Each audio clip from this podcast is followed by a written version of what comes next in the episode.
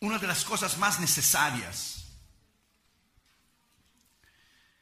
es que todo creyente se torne un discípulo. Todos discípulos son creyentes, pero ni todos creyentes son discípulos. Jesucristo dijo, aquel que no niegue a sí mismo y tome su cruz y siga a mí, no puede ser mi discípulo. Él no dijo creyente. Creyente es creer en Dios. Todos creen en Dios. Creer en Dios es como la sangre. Usted no necesita creer que la tiene. Usted nace con ella.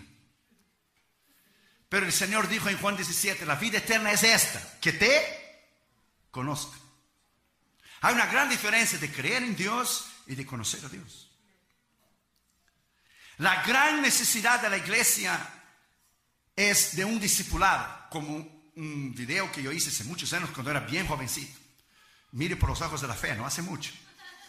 Solo hace unos 22 años que se llamó el discipulado radical, completo y verdadero, que el pastor le encanta ese mensaje. La necesidad de la iglesia entender su papel, su responsabilidad, su propósito. De nosotros entender por qué somos cristianos. Porque alguien puede convertirse tornarse miembro de una iglesia, es creyente, es cristiano y nunca encontrar el propósito de su vida. Y una de las grandes áreas donde cristianos fallan abrumadoramente es que no viven en el centro de la voluntad de Dios.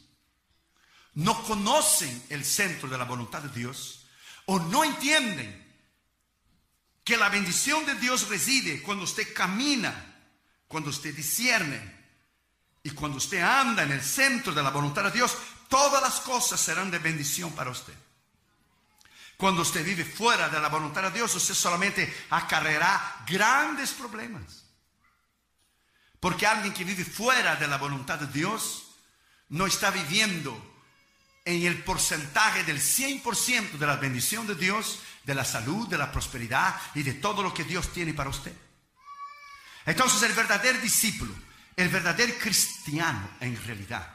¿Qué es esta área tan importante? Una de las grandes necesidades que el verdadero discípulo, el verdadero cristiano tiene de conocer la perfecta voluntad de Dios. Abra tu Biblia conmigo en Mateo capítulo 12, versículo 50. Mateo 12 y el versículo 50. Dice, porque todo aquel que hace la voluntad de mi Padre, él no dijo a lo que a lo mejor, maybe, perhaps, there is a possibility, tal vez. El que hace es una acción, es una decisión, es un libre albedrío. Usted puede hacer o no, la elección es suya. El que hace la voluntad de mi Padre que está en los cielos, este es mi hermano y mi hermana y mi madre. La palabra aquí griega voluntad es la palabra telema. Presta atención, es una palabra usada objetivamente quiere decir lo que se desea lo que se designa del corazón que se quiere, y subjetivamente la emoción de querer algo. Pero tanto subjetivamente y tanto objetivamente, tanto la realidad como las emociones, la perfecta voluntad de Dios es que Él manda, Él designa, He commands todas las bendiciones para que usted pueda tener cuando usted vive en el centro de la voluntad de Dios completa. Cuando usted vive en el centro de la voluntad de Dios completa, usted va a predicar el mensaje cierto, si usted es ministro, a la iglesia cierta, en el momento cierto y en la hora cierta, en el tiempo, en el, tiempo correcto. Porque lo que usted hace en el centro de la voluntad de Dios permanece para siempre. El apóstol Juan decía, la voluntad de Dios permanece para siempre. No cambia. Cuando tomé el teléfono y llamé al pastor italiano, yo oré. Si es tu voluntad, si esa campaña no está en tu voluntad y no es para yo tomar ese avión, tú sabes lo que va a suceder. Si no es para esa campaña, entonces él dirá no. Pero si tú pones en el corazón de él y él actúa en fe, entonces tú estás en el centro, de yo estaré yo en el centro de la voluntad tuya y esa campaña está el centro de la voluntad de Dios. El hombre no pensó dos veces. Él actuó en fe. Porque las oportunidades a veces que Dios da, a veces el tren de las oportunidades pasa solamente una vez en la estación. A veces Dios no da dos oportunidades, te da una sola. A otros le dan dos, tres, diez, pero a veces da una oportunidad solo. Otro ministro dirá, yo dije, pastor, hoy soy una persona extremadamente ocupada. Extremadamente ocupado, voy a descansar esos días porque descansar, nunca descanso, estoy siempre viajando, haciendo sermones y programas y grabando y, y, y emails y, ministerio y, cassettes y, escribiendo libros, always busy. Cuando tomó la campaña, entonces tú tomas como que estás en el centro de la voluntad de Dios. Otros se retracten, si a lo mejor pasará algo, actúen en el miedo, pero no actuamos en miedo. El miedo es un espíritu. El miedo te paraliza. Miedo es lo, es lo contrario de la fe. Miedo es la, es la fe del diablo, la duda, la incredulidad. Es the opposite. ¿Cómo se dice opposite? Opuesto. Lo opuesto a la fe es el miedo. Entonces, todo lo que no es fe es miedo. Y el miedo entonces constituye un pecado. Porque todo lo que no es de fe, dice Romanos 14, es pecado. Entonces tú actúas en fe. El hombre, el ministro, el hombre de Dios actúa en fe. Nosotros ya llevamos demasiados años para, my friend, no saber discernir la voz de Dios. Ya llevamos demasiados años aquí, my friend. No estamos empezando, no somos marineros de primera viaje. Ya llevamos años predicando la palabra. Entonces, cuando Dios da una oportunidad, usted la toma en fe. Usted cree que así será. La viuda dijo, voy a, comer esa comida y voy a morir. Pero ella creyó la palabra del profeta Elías. Dijo, no, toma hazlo a mí la comida y después ve, toma todas las vasijas. Más tarde dijo Eliseo a una otra viuda y lleva cera la puerta de, tu casa, ve y vende todo el aceite y pagarás la deuda a tus hijos. Ella actuó en fe, ella creyó en la palabra. Cree de mis profetas y todo te irá bien. Entonces las cosas se actúan en fe. La perfecta voluntad de Dios se camina en fe. Abra tu Biblia conmigo allá, por favor, conmigo en Hebreos capítulo 10, versículo 7. Hebreos 10, 7. En primer lugar, en primer lugar, el verdadero discípulo, el verdadero cristiano, el verdadero hombre de Dios, el verdadero ministro, en primer lugar, el objeto de su vida es hacer la voluntad de Dios en cualquier circunstancia, en cualquier momento. Hebreos capítulo 10, versículo 7. Entonces dije, he aquí que vengo, oh Dios, para hacer tu voluntad, como en el rollo del libro está escrito de mí. Vengo para hacer tu voluntad. Dice, mi Dios, aquí vengo, mi Dios, para hacer tu voluntad. Un Dios personal. Cuando usted camina en el centro de la voluntad de Dios, el Señor te bendecirá siempre. Catherine cuando aplicó a su universidad oró y ayunó con Dámaris. Y Catra aplicó en muchas universidades. Cuando llegó el resultado de la Universidad Vanguard, la Universidad de las Asambleas de Dios, aceptaron. Después ella se cambió para la Bayola, que es la segunda mejor universidad cristiana de todos los Estados Unidos. Y ella cuando recibió la carta de aprobación, que fue aprobada en Bayola, ella tomaba la carta en la mano y ella saltó en la sala y dice, ese es el Dios que yo sirvo, ese es el Dios que no falla, ese es el Dios que, que cuando se sirve y vive en el centro de la voluntad de Dios, es el Dios que contesta. Dios es fiel, Dios contesta, Dios habla. Si nosotros actuamos en fe, usted será siempre bendecido, usted será siempre prosperado, usted tendrá salud, usted, my friend, llegará a niveles espirituales que usted jamás lo ha imaginado y que usted puede llegar. Es solo actuar en obediencia, actuar en fe. Israel estaba 16 días después que salió de Egipto, en la frontera de la tierra prometida, en Cash Barnea. Cuando envió Israel, Moisés envió los, los dos espías. Cuando los dos espías regresaron, solo Josué y Caleb dijeron, podemos entrar, Dios nos va a dar la tierra, Pero diez espías dijeron, no podemos hacer, hay gigantes allá, los hijos de Anak, lo podemos hacer. Contaminó la mente del pueblo de Israel. Tuvieron miedo, tuvieron incredulidad, este, tuvieron lo que es pavor y terror de entrar en la tierra prometida. Habían durado 15 días de viaje solo. Al 16 días estaban en la frontera para entrar en Cash Barnea. Pero por la desobediencia, por no actuar en fe, la Biblia dice que 40 años estuvieron el desierto. Un día que ellos espiaron la tierra fueron 40 días, un día para cada año. 40 años, solo Josué y Caleb y la generación nueva que nació en, en, el desierto, de 20 años para abajo, entraron en la tierra prometida. Tuvieron la oportunidad, estaban a un pie, era solo cruzar. Aquel tiempo no existía eh, eh, eh, guardas de frontera y pasaporte y tenías que llegar y poner la estampilla, era solo pasar al otro lado. Era solo pasar, cruzar, poner el pie y cruzar. La desobediencia llevó a Israel a dar vuelta en el desierto 40 años por la desobediencia de la incredulidad. Por la desobediencia de no creer en un Dios poderoso, en un Dios que si, Dios dijo a ellos que le daría la tierra prometida, no interesaba cuántos gigantes hubiera, no interesaba cuántos obstáculos hubiera, no interesaba cuántos muros de Jericó hubiera. Jehová irá delante de vosotros, dice la palabra de Dios. Era una, era una actitud de tomar en fe y cruzar. Con el pastor italiano lo tomó en fe. Hacemos. Hacemos. Vaya pues, me dijo el pastor. Vaya pues, hacemos. Fueron mexicanos, diría, éntrale. No dijo, éntrale. Pero dijo, lo hacemos. Oportunidades que tú tomas, my friend. Oportunidades tremendas que Dios te da la oportunidad. Siempre cuando Dios te llama a un ministerio, Dios te dará la gracia porque Él te va a guiar en el ministerio. Él va a proveer en el ministerio y Él te dará la gracia para soportar las aflicciones y las pruebas y tribulaciones que con el ministerio va a venir. Dios nunca va a poner nada en tus manos que usted no lo puede llevar. Eso es imposible. Dios solamente puede poner algo en tus manos del cual usted puede llevar. Él nunca te va a probar más de lo que usted puede soportar.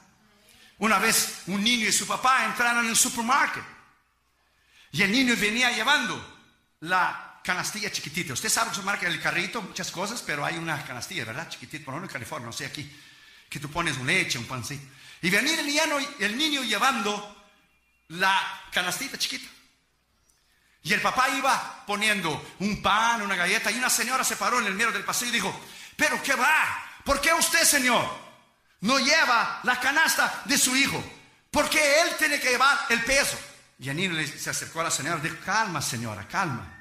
Mi papá sabe hasta cuánto es de peso que él puede poner en la canastita. Tranquila, mi papá sabe hasta dónde yo puedo llevar. Tu padre sabe, mi padre sabe, nuestro padre sabe hasta dónde él puede poner a usted la prueba, la lucha, la tentación. Él sabe como la enfermedad del pastor iteriano. Ustedes oraron, ustedes resistieron, ustedes dieron de frente. Eso no fue una enfermedad cualquiera, no.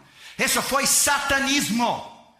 El diablo te dio de frente para matar a tu pastor. El diablo te dio de frente para destruir esta obra. Fue satanismo. Alguna persona infiltrada vino aquí a hacer obra de brujería y hechicería para destruir esta obra, para destruir esta iglesia.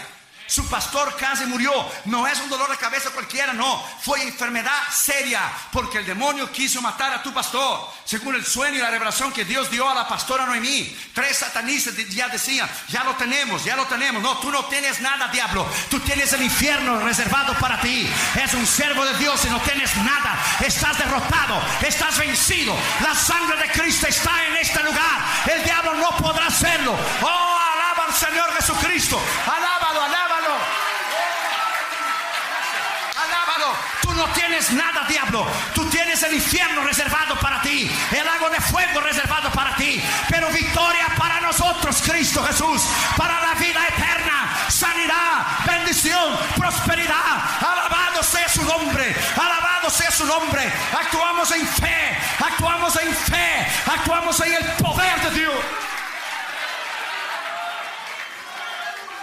Segundo. El verdadero discípulo, el verdadero cristiano, el verdadero ministro, la ambición de su vida no es buscar mi voluntad.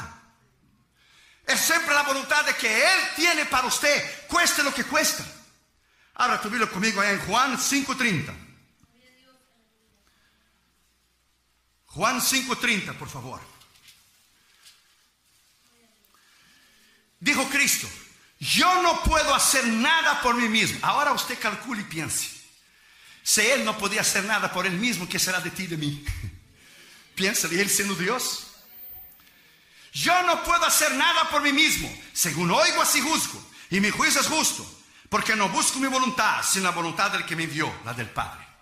¿Se paró para pensar que Jesús nunca dijo una palabra fuera de orden?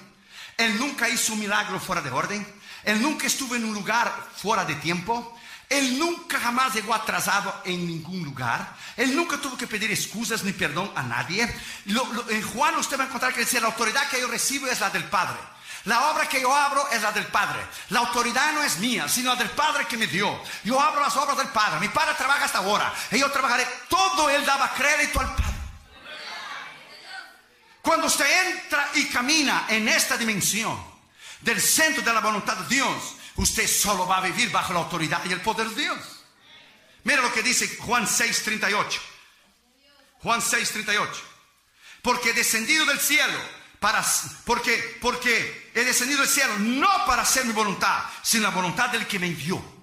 Entonces usted, Dios tiene un plan para usted, un plan que él va a guiar, que él va a suplir, que Él te va a dar lo que es las directrices, un Dios de objetividad, un Dios de propósito, un Dios de diseño. Dios te planeó a usted. No es que usted nació por accidente, no. No, no, no, no, no. Por lo menos a mí dijeron mis padres que llegaron de un culto bien bendecido de las asambleas de Dios y se alegraron y aquí estoy yo. Eso es lo que dijeron. Eso es lo que dijeron.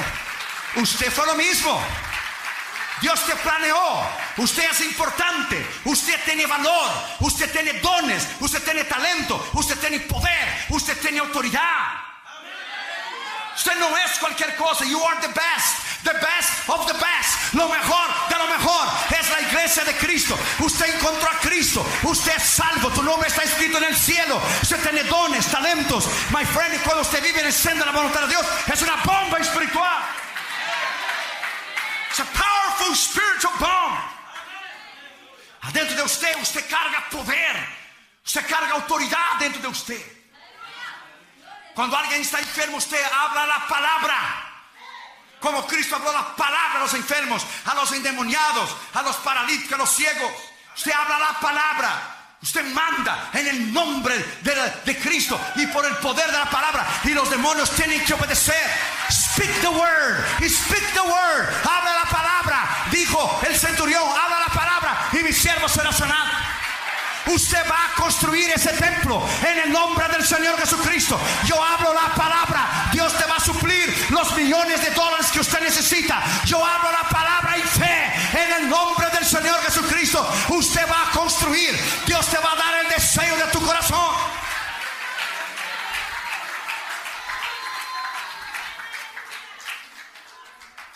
diablo hubiera matado al pastor italiano cuando tuvo la oportunidad. Now it's too late, devil.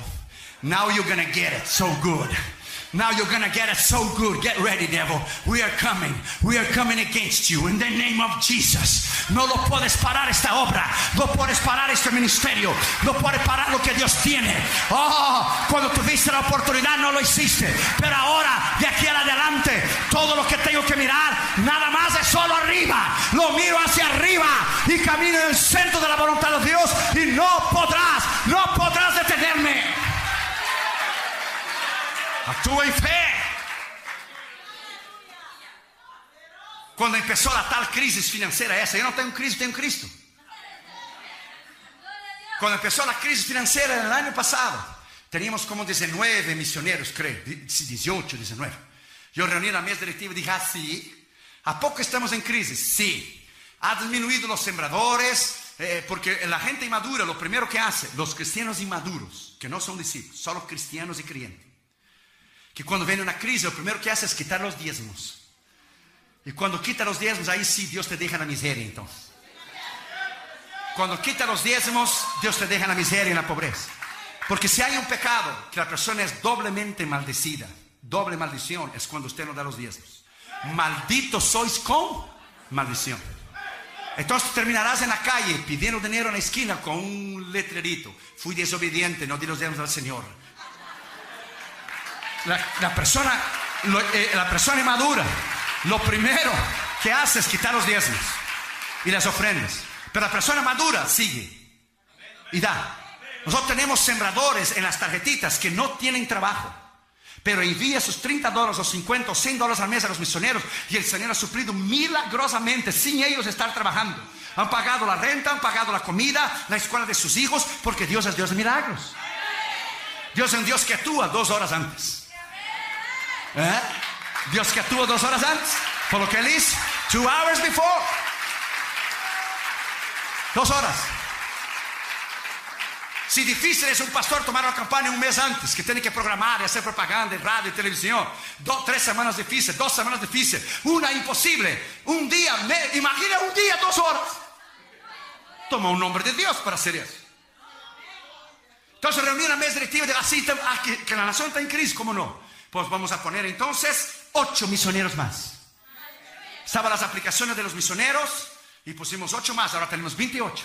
¿Y cuándo Dios ha fallado? Jamás. Jamás Dios ha fallado, porque no falla.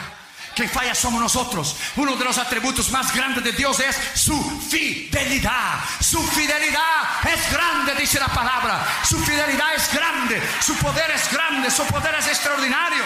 ¿Por qué? Porque caminamos según el consejo de su voluntad. Tercero, el verdadero discípulo, el verdadero cristiano, el verdadero hombre de Dios, el verdadero ministro, como el ejemplo que es tu pastor, en fe, que actuó en fe. En tercer lugar, el plan de su vida, el diseño de su vida es según el consejo de tu voluntad, no el mío. Tenemos esta campaña planeada y Dios dijo, eso es lo que tú planeaste, ahora lo voy a hacer lo que yo planeé. Abra tu Biblia ya conmigo en el Salmo 40, versículo 8. Salmo 40, versículo 8. Mira lo que dice ahí. El hacer tu voluntad, Dios mío, fíjate, es un Dios personal, me ha agradado o es el placer de mi alma. Tu ley o tu palabra está en el medio de mi corazón, que es un deleite. Te voy a dar un consejo que usted nunca más se va a olvidar para el resto de tu vida y del cual va a ser muchos años, pues vas a vivir mucho rato. Nunca quieras nada para usted que Dios no quiere. Nunca desees nada para ti que Dios no quiere. En mi caso, no deseas ir a un país que Dios no quiere. No deseas predicar en algún lugar, en alguna nación que Dios no te quiere. Nunca quieras supuestamente una bendición, entre comillas, que Dios no quiere, porque esa bendición te puede tornarse una maldición. Dele gracias a Dios que hay oraciones que Dios nunca te contestó a ti.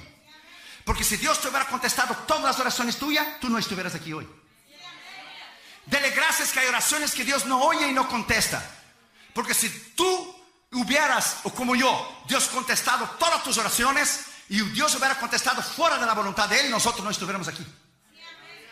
Porque hay templos que Dios no quiso que usted comprara. La noviecita, el noviecito que tú, que tú tenías, que tú orabas, oh, I love him, oh, I love her. No era la voluntad de Dios y después te casaste en el centro de la voluntad de Dios y Dios te dio lo mejor. Dele gracias a Dios que cosas Dios no te dio porque no era su voluntad. Dele gracias a Dios que el plan de Él no es el nuestro. Porque si nosotros hubiéramos seguido nuestro plan, quizá ni vivos estaríamos más. Quizá ni vivos. Cuando nosotros recibimos una invitación afuera de estas, nosotros oramos, ya oramos. Cuatro tipos de invitaciones hay. Hay invitaciones que tú quieres ir a un lugar porque no fuiste antes. Hay invitaciones que el hombre te invita, pero no es la voluntad de Dios. Hay invitaciones que el diablo te quiere matar en alguna nación.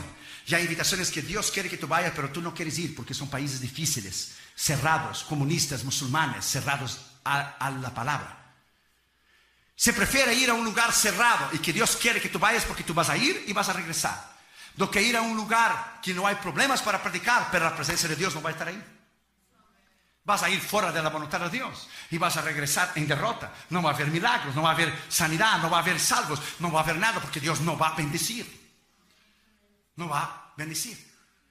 Entonces, my friend, eh, eh, eh, cuando usted vive en el centro de la voluntad de Dios, cuando Dios prospera, por ejemplo, un predicador panameño fue a predicar en Colombia hace muchos años atrás. Dios le, dijo a él, predique solo en Bogotá y regrese, no vaya a ningún lado más. Él fue, predicó, fue un éxito la campaña. Un pastor de Medellín le invitó y dijo, venga, te voy a dar una buena ofrenda, te voy a pagar el avión y el hotel, la comida. Él desobedeció al Señor, Dios le había dicho que fuera solo a Bogotá. Fue y predicó la primera noche. El segundo día se enfermó. Pidió el carro del pastor para ir a la farmacia. El carro del pastor era avisado por la guerrilla comunista colombiana. Cuando él venía por la carretera, le dieron 42 tiros. Él está en el cielo, pero murió antes del tiempo. Murió fuera de la voluntad de Dios. Completamente.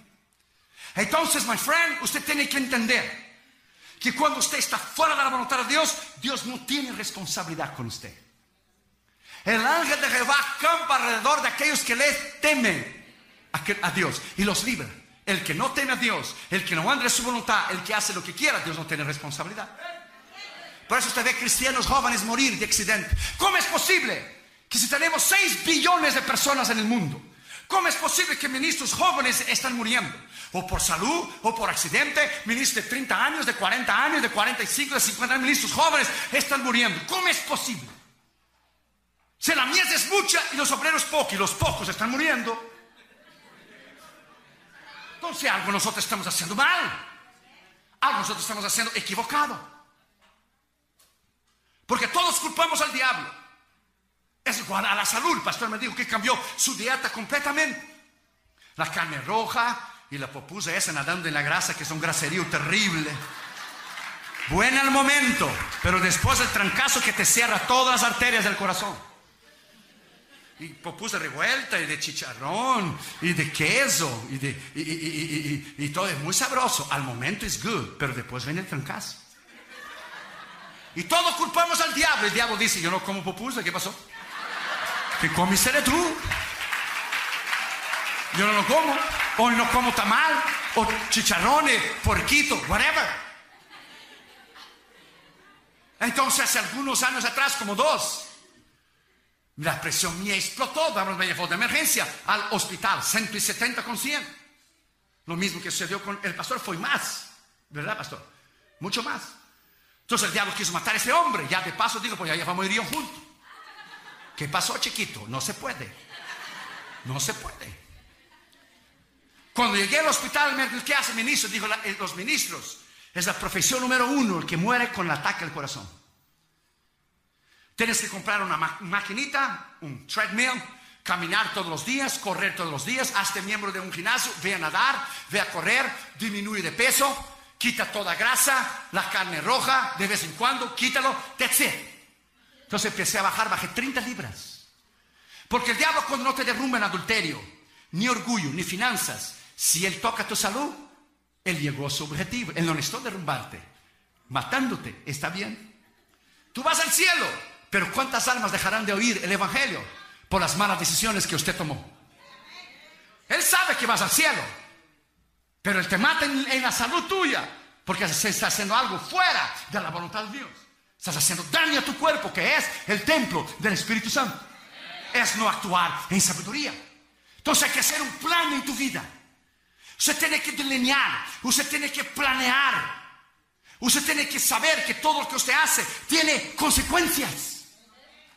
Todo lo que usted dice, decisiones que usted toma para tus hijos, para tu familia, tiene consecuencias.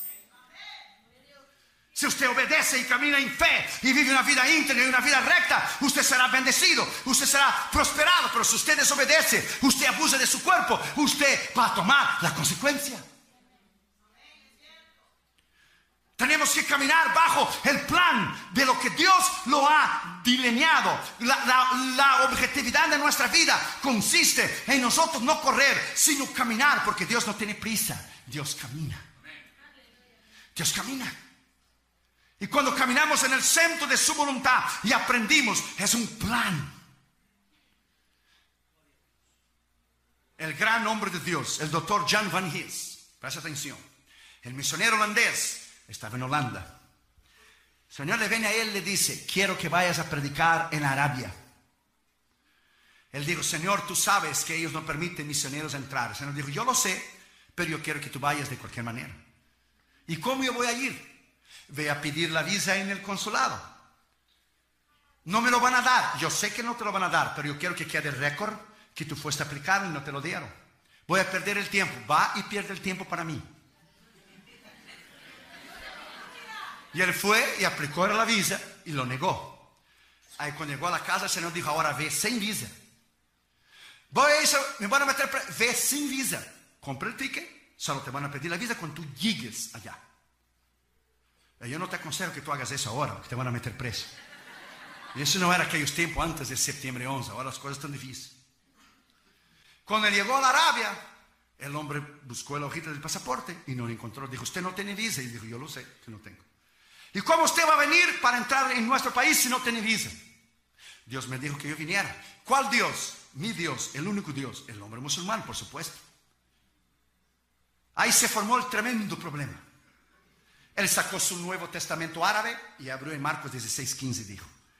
Y dijo Jesús, id por todo el mundo y predicar la palabra a toda criatura. Y dijo el doctor John Van His, aquí está mi visa y mi permiso para entrar en Arabia. El dueño del mundo me dio el permiso de entrar en Arabia. El hombre le miró a él y le dijo, ¿Are you crazy or something? Y dijo el doctor John Van His, Arabia es parte del mundo. Dijo el hombre, of course. Claro. Entonces está incluido aquí. Cristo dijo, ir a todo el mundo. Se formó el tremendo problema. Se formó tremendo problema. Mandaron llamar al director de la aduana. Vino el director de la aduana, vinieron los agentes federales. Oh, se formó el tremendo problema. Él fue a un lado con ellos y pidió, ¿hay algún té aquí? Oh, se sentaron a tomar té y él empezó a hablar del evangelio al director de la aduana y los otros agentes aduanales, El director de la aduana, de momento, era un hombre descarriado del evangelio. De momento el Señor le aprieta el corazón, le salva y el hombre viene a él, le toma el pasaporte. ¿Y sabes qué? Tú no necesitas visa ni nada. Le tomó el pasaporte, le puso, entra a mi país y predica y bendiga mi país y predica la palabra de Dios. Usted no necesita visa.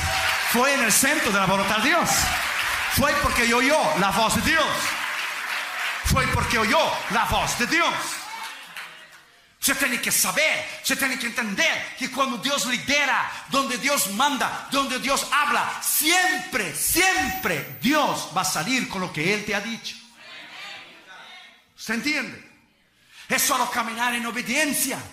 Es solo creer. Muchos están en, la frontera, en Cash Barnea, en la frontera, la frontera para entrar a la tierra prometida, pero no entraron por miedo, por incredulidad, por no creer, por desobediencia. Si tú sabes que algo te va a traer daño, ¿por qué usted va a seguir perseverando en algo que te va a hacer daño?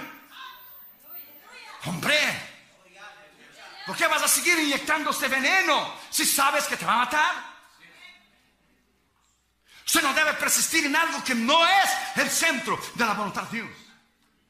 Yo pregunté a Catherine el otro día, Catherine, dime la verdad. Hay muchachos guapos y bonitos en tu universidad, ¿verdad? ¿Qué pregunta? Hasta la pregunta es necia. Pero yo quería ver lo que decir. Dice, of course, Dad, I'm not blind. Claro, yo no soy ciega. Pero, y dijo Catherine, pero yo estoy esperando en el centro de la voluntad de Dios.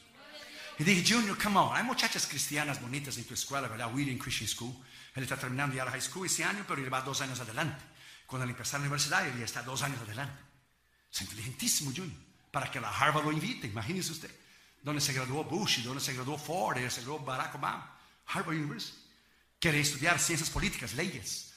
Por terminar siendo un senador, un congresista, o como dijo el príncipe de él, hoy tenemos un negro en la Casa Blanca, eh, eh, algún día lo podemos tener un hispano. Le dijo a Junior, tú puedes llegar a ser presidente. Y Junior dijo, no, yo voy a tomar lugar de mi padre. Voy a tomar lugar de mi padre. Yo no quiero ser presidente, yo quiero ser evangelista, quiero ser ministro. Así que los hijos de Iteriano, me inviten a Junior, ¿eh? Le voy a decir que Junior le llame dos horas y media antes que salga el vuelo. My friend, look. Cuando tú vives en el centro de la voluntad de Dios, camina en el centro de la voluntad de Dios. Junior miró a mí y dijo, sí, hay muchachas muy bonitas, pero ninguna es para mí. Ninguna. Porque yo quiero lo mejor. Yo no quiero only God's good, I want God's best. No solamente lo bueno de Dios, lo bueno de Dios dura un tiempo y termina. God's best is forever. Lo mejor de Dios dura para siempre. Lo mejor de Dios dura para siempre. Entonces yo digo a los muchachitos y a las muchachitas que están aquí, consejos de experiencia. Changuitos y muchachitos y noviositos podrán haber muchos. Pero Padre y hombre de Dios, el día de mañana, solo uno. Ponga esa palabra dentro de tu espíritu. Changuitas y noviecitas, podrá haber muchas. Muchísimas. Pero mujer de Dios, madre y tremenda esposa de un ministro, solo habrá una. Porque el pastor italiano venía ayer hablando en el carro que si no fuera por su esposa en esa tremenda enfermedad que le pasó, él no lo hubiera resistido. De la tremenda mujer de Dios que es la pastora Noemí. Porque nosotros tenemos el día del pastor. Que el día del pastor y el día del pastor, ¿por qué no hacer el día de la esposa del pastor? De las mujeres de Dios tremenda que caminan con nosotros. El día de la esposa del pastor. Porque nuestras esposas son mejores que nosotros. Dámales ahora está en 21 días de ayuno y oración. Son mujeres tremendas, mujeres que Dios nos dio en el centro de su voluntad. Pide que Dios te dé lo mejor, my friend. So you wait. Imagina Kate con 19 años, no tiene novio. La presión de los amigos en la escuela, la presión de los, de, los que no conocen a Cristo, aunque va a una universidad cristiana, ni todo lo que brilla es oro. Porque salen los demás, fines a novio, y ella está firme contra el Señor. Imagina a Julio, 17 años, y él es alto, juega basquetbol para la escuela, es 6.3. Es enorme, GPA 4.6, el otro día hizo el SAT para entrar en la universidad. Sacó 96% más inteligente de todos los muchachos que estaban haciendo el examen en el mismo momento. Más, más inteligente que 2 millones y 700 mil personas en la misma hora. Es una eminencia Josué Junior de inteligente. Imagina la presión de los amigos que sale el fin de semana, que vamos a salir aquí, que vamos a Starbucks, que vamos a dar una vuelta a, la playa, que vamos a venir, que vamos a hacer eso. Y él firme esperando en el Señor. Porque Dios lo va a honrar, así como Dios va a honrar a tus hijos, así como Dios va a honrar a tus hijas, porque Dios tiene lo mejor para nosotros. Dios tiene lo mejor.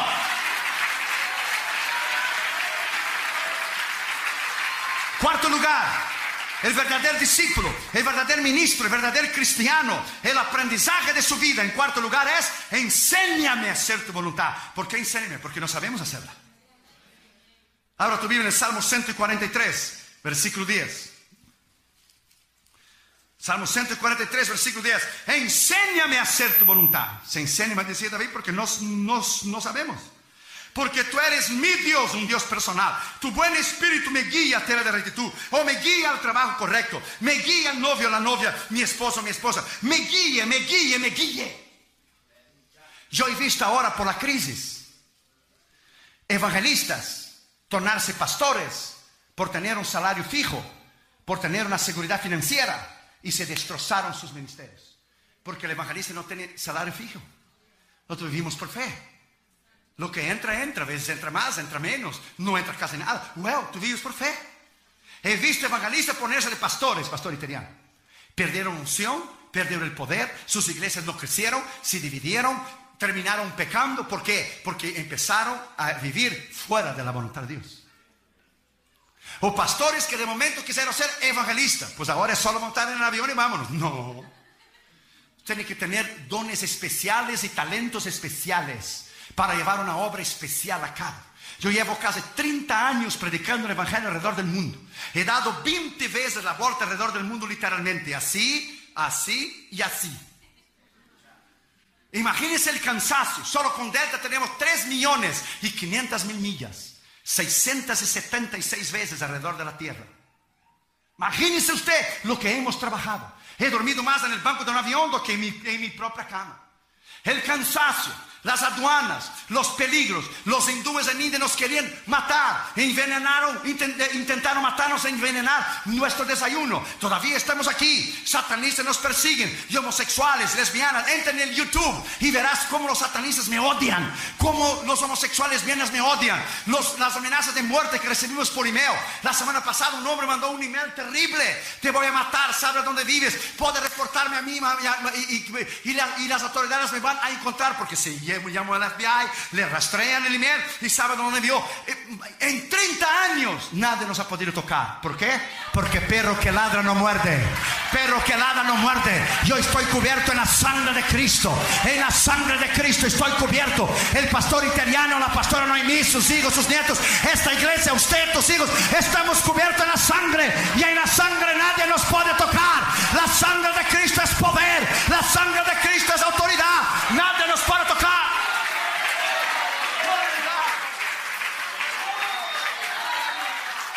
Usted está aquí para vencer. You are here to win.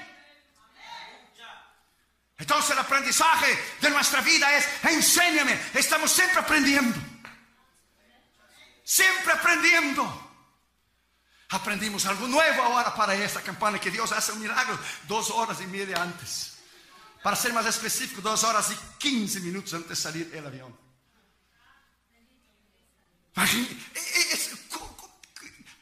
I don't know. It's too much knowledge, too much power. Es como el Salmo 139. Eh, ni procuro entender porque no se puede entender. Eh, eh, es demasiado maravilloso para mí. Dijo David en el Salmo 139. No lo puedo comprender. ¿Quién va a entender la mente de Dios? Es imposible. Entonces, my friend, estamos aprendiendo cada día, aprendiendo cada día, caminando en fe cada día, viendo milagros cada día, creyendo en un Dios poderoso cada día. Aunque, my friend, estamos eh, eh, en esa dimensión, eh, no militamos en la carne, andamos por fe, no por visión.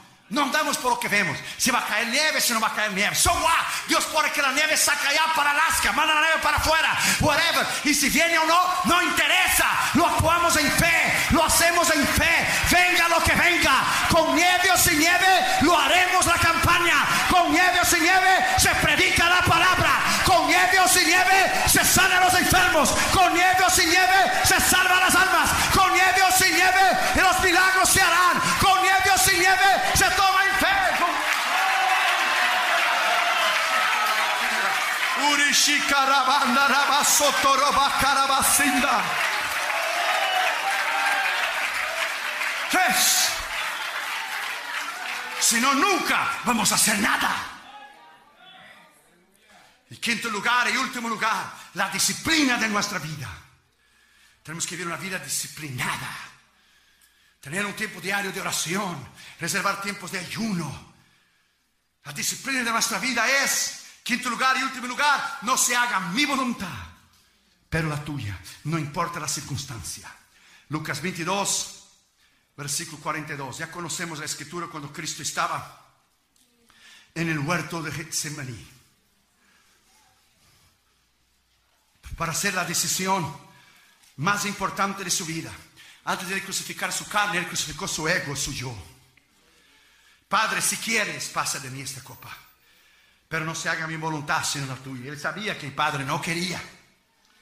Algunos teólogos dicen que Dios, que Cristo intentó negociar con Dios. A ver, ¿cuál es el arreglo que podemos hacer aquí? Fue la única vez que Dios no le contestó una oración de su hijo. El cielo era bronce. Bronce, hierro cerrado. Y los discípulos, una maravilla, se durmieron. No pudiste velar conmigo una hora. El día de mayor necesidad, de mayor confronto espiritual, porque el diablo estaba allí en el huerto del Getsemaní. Todos los demonios, todos los principados y potestades, tronos y señoríos estaban ahí. Deje la cruz, deje la cruz, porque él sabía el sufrimiento que iba a, a pasar. Pero él miró a ti y él miró a mí en los ojos de la eternidad. Gracias, Señor. I love you, Jesus. Thank you, Lord. Thank you, Lord. Ahí Él disciplinó su vida. No se haga mi voluntad, sino la tuya. Ahí Él pagó el precio. Él sufrió como cualquier uno de nosotros. No porque era Dios, Dios le quitó el dolor. No. Al contrario, Él llevó todo el dolor de cualquier enfermedad que jamás una persona lo haya sentido. Él llevó todos los pecados de la humanidad entera. Él miró a ti, Él miró a mí, tal amor, nosotros no podemos entender. A veces el camino más fácil, que usted tiene dos opciones, un camino más difícil y otro más fácil. En la duda, nunca tome el más fácil, tome el más difícil. Porque es posible que Dios nunca esté en el más fácil. De hecho, casi Dios nunca está en el más fácil. Si tiene dos puertas delante de ti, una es quedarte en la casa, no hay campaña, Dios no me quiere que yo vaya, hay nieve, lo mejor cae el avión, pues me voy a echar para atrás y voy a quedar cuatro días descansado, bien que necesito. O tú puedes tomar el teléfono y llamar por fe a un hombre de Dios que actúa en fe y venir a la campaña y estar en el centro de la voluntad de Dios. Tú tienes dos opciones. Nunca la opción más fácil es la salida. Porque la opción fácil sería Dios destruir toda la humanidad o no, a nivel de que Cristo muriera. Él no hizo eso en Génesis 6, con Noé lo hizo. Entonces él tuviera que hacer periódicamente, matar a todos nosotros y volver a hacer de vuelta, matar a todos y volver a hacer de vuelta. Cristo decidió tomar el camino del dolor. Decidió la opción, el libre albedrío. Él decidió crucificar su ego y su yo. Nunca el camino más fácil es la voluntad de Dios. Por lo contrario, siempre el camino del dolor, de la abnegación, de tomar la cruz, del sufrimiento, es el centro de la voluntad de Dios. Siempre, siempre. Y si Dios no escatimó a su hijo. Imagina, my friend, que no la con nosotros. Termino con eso. Sé que es jueves hoy y mañana todavía es día de trabajo y te agradezco que hayas venido. Está llenísimo, abajo está lleno. La pastora dijo hoy cuando venimos, hoy vamos a colgar a la gente de arriba de las vigas del techo. Termino con eso. Una vez un rey y su amigo cristiano salían periódicamente a cazar y a pescar, allá en África. Y el hermano era un hombre de Dios y todo lo que sucedía, el hermano decía, gloria a Dios, y eso es bueno. Y Dios lo sabe, y eso es bueno. Y Dios sabe por qué sucedió, y eso es bueno. Él tomaba la palabra de Pablo literalmente. Dai gracias a Dios porque todo es bueno. Dai gracias a Dios porque esta es la voluntad de Dios. Dale gracias a Dios porque, dele gracias a Dios por las pruebas y luchas que tuviste porque te maduró. Te maduró tu carácter, tu personalidad. Te maduró. Todo lo que Dios permite en tu vida, no diga por qué, oh Dios, diga para qué Dios. Porque Dios quiere promoverte a nuevos niveles. Y promoverte, y promoverte, y promoverte, y promoverte, promoverte. Todo lo que sucedía en la vida del hermano decía, y ese es bueno, y Dios lo sabe, y ese es bueno. Y el rey ya estaba hasta aquí ya del hermano. Y fueron a pescar y fueron a cazar. Y el rey echó la flecha y erró de un pájaro que pasó bien bonito. Y el hermano, y ese es bueno, Dios tiene un pájaro más grande para usted, ese es bueno, Dios lo sabe. Fueron a pescar y el rey pescando y cuando iba a sacar el pez, un grandote, se escapó. Ese es bueno, Dios tiene un pez más grande para vuestra majestad, ese es bueno, Dios sabe todo. El rey estaba hasta aquí. Y otra vez fueron a, fueron a cazar y el rey fue a echar la flecha. Y cuando le echó la flecha, de alguna manera, del arco y el cordón ese, ¿cómo se llama? El cordón, el cordoncito. Del arco se le, de alguna manera, se quedó trabado algo en la mano, algo que le quitó el dedo del rey. Le quitó el dedo. Salió la flecha y le salió el dedo del rey. Imagina, un accidente. Y el rey muriendo de dolor y la sangre todo. Y el hermano ven, y ese es bueno. Dios sabe por qué. Y ese es bueno. Y ese es bueno. Dios sabe por qué. Le quitó un dedo. Y el rey, imagínese, en el dolor. Digo, ya estoy hasta aquí con ese asunto de que eso es bueno y ese es bueno. Guardias, mételo preso. Cuando metieron preso el hermano, y eso es bueno. Dios sabe por qué voy a ir preso. Porque Dios conoce todas las cosas y en el centro de la voluntad voy. Pues ya llévenselo a ver si allá en la casa de tu esposo y tus hijos va a ser bueno. Y eso es bueno. Dios sabe por qué. Eso es bueno. Eso es bueno. Pasó el tiempo y el rey se curó del dedo y fue a cazar de vuelta. Y cuando estaba cazando vino una tribu enemiga y le tomó el rey. Una tribu caníbal. Gente que come gente. Y lo llevaron preso. Y cuando lo llevaron preso, le pusieron fuego, le pusieron la olla y lo iban a comer. Y estando listo, y cuando lo iban a comer, se dieron cuenta que faltaba un dedo. Entonces tuvieron una reunión rápida los caciques de la tribu o algo. Y por una intérprete vinieron al rey y dijeron, nosotros tenemos una costumbre en nuestra tribu que no podemos comer a nadie que le falte un pedazo del cuerpo. No podemos comer a nadie, a usted le falta un dedo. Así que le vamos a dejar salir libre. Salió el rey. Salió el rey alabando a Dios. Ahora yo entiendo por qué Dios permitió que, que, me saliera un dedo. Mejor perder un dedo do que ser comido vivo. Alabado sea Dios. Y fue a pedir perdón al hermano. Fue a la cárcel, perdóname mi amigo, te dejé lejos de tu esposa, de tus hijos, perdóname, te metí preso. Y dijo el hermano, no, no tienes que pedir perdón, yo tengo que agradecerte a ti. ¿Y por qué? Porque yo sí tengo todos los dedos. Si yo estuviera contigo, a mí me hubieran comido, pero yo estaba preso. Dios es tremendo, Dios es tremendo. A Él la honra, a Él la gloria,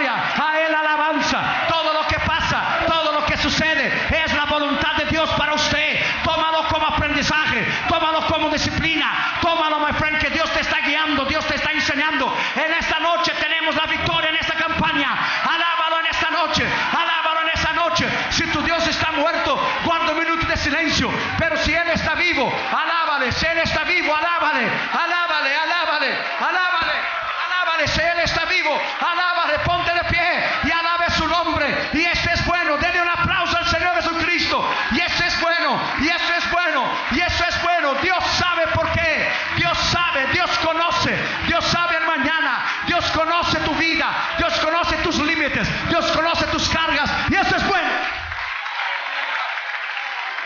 Levanta tus manos y lo alaba. Levanta tus manos y lo alaba. Levanta tus manos y lo alaba.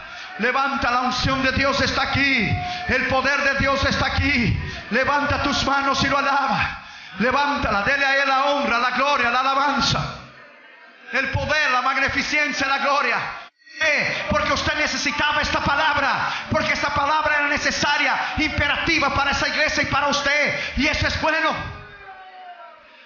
Todo lo que usted tiene que hacer es agradecer al Señor.